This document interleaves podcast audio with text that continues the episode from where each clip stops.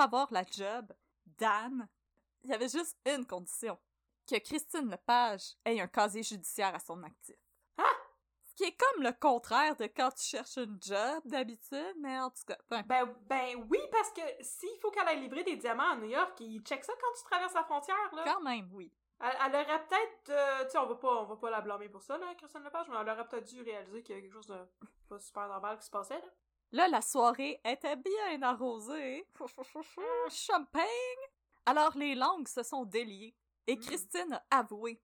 Elle avoue avoir été arrêtée en 1974 pour un vol à l'étalage et en Mm. 1982 pour une fraude de carte de crédit. Non, Puis là, Dan, il dit Pff, rien. Ah, là. c'est ça, pff, rien. J'ai fait ça genre trois fois en m'en venant ici. Ouais, c'est ça, les doigts dans le nez, puis euh, moi, quand j'avais 5 ans, je faisais ça, moi.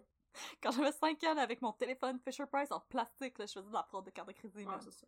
Pas impressionnant. Pff, retourne chez vous. J'avais un, un, E- un Easy Bake Oven qui te faisait des cartes de crédit fraudées, mais Ça. non. Pas- Avec mes light bright, man, je faisais des faux chèques.